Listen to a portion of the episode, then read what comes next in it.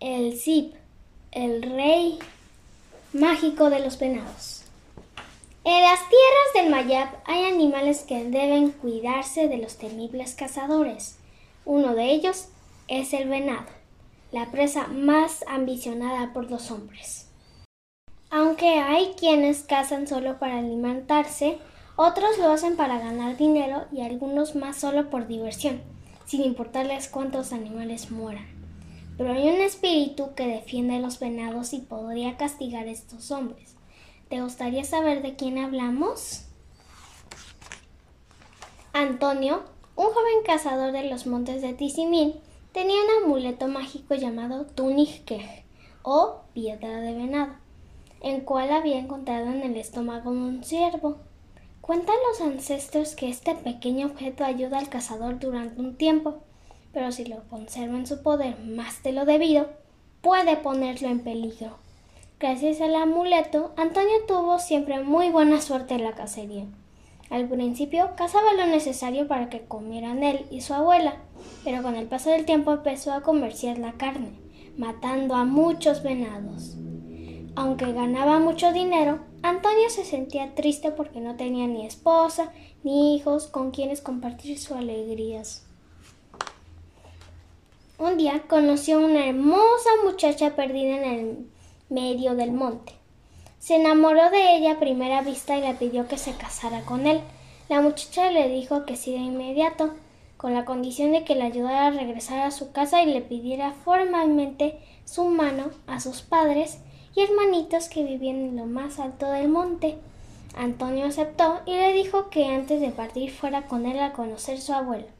La muchacha se mostró indecisa. Está bien, contestó al final, pero si tienes perros, amárralos porque me da miedo. Al llegar a la casa de la abuela, los perros comenzaron a ladrar y gruñir a la muchacha. Antonio los amarró y los regañó para que no la asustaran se la presentó a su abuela como su novia. Esta observó a la joven y luego se acercó a su nieto para decirle en voz baja No me gusta esa muchacha, Toño. Es muy extraña, misteriosa y tiene el cuello muy largo. Antonio ignoró a la anciana y preparó sus cosas para ir a la casa de la joven, que quedaba lejos de ahí. Volveré en dos días, le dijo a su abuela. Voy a conocer a los padres de mi novio. Está bien, contestó ella, pero no se vayan sin comer. Voy a ir rápido al mercado para comprar unas cosas que me hacen falta. Enseguida la anciana, muy preocupada, fue a visitar al Gemen, el brujo sacerdote del pueblo, para contarle lo que había pasado y pedirle consejo. El Gemen consultó su sastún y le dijo La vida de tu nieto está en riesgo. Los parientes de esa muchacha quieren matarlo y comérselo. Insiste en irse con ella, dale estas tres semillas mágicas y dile que las use una por una cada vez que sea necesario. Y tú pon agua de poza en una jícara y colócala sobre la mesa. Si ves que el agua se vuelve sangre, significa que Antonio está en grave peligro. Entonces suelta a los perros para que vayan a ayudarlo. Ellos sabrán el camino. La anciana regresó a su casa y preparó el almuerzo para su nieto y la muchacha. A ver el plato en la mesa, esta preguntó qué guiso era. Es venado en pipián, está muy sabroso, contestó la abuela un tanto recelosa. La muchacha torció la boca, se levantó de su silla y salió rápido de la casa. Antonio se puso de pie para ir tras ella, pero la abuela lo detuvo para darle las semillas mágicas. Úsalas, Toño, de una en una si te hacen falta. Antonio le dio un beso a la anciana y corrió a buscar a la joven, que lo esperaba fuera de la casa. Caminaron juntos durante toda la tarde, internándose cada vez más en el monte. Ella le decía, es por ahí, falta poco para llegar. Pero pasaban las horas y no encontraban la casa. Al amanecer llegaron a un lugar de lo más alto del monte donde no había árboles ni arbustos. De pronto comenzaron a aparecer muchos venados de todos los tamaños que se acercaban amenazantes al joven. Antonio volteó a mirar a la muchacha y vio cómo ella misma se convertía en un venado blanco y enorme. con una cornamenta gigantesca al cual destacaba un panal de avispas. Soy Zip el espíritu protector de los venados, dijo el animal. Ellos son mis parientes y tú los has matado. Ahora todos acabaremos contigo. Antonio sintió mucho miedo, pero recordó las semillas que le había dado su abuela. Sacó una de la bolsa de su pantalón y la tiró al suelo. Enseguida creció un árbol de tamarindo y Antonio subió a él.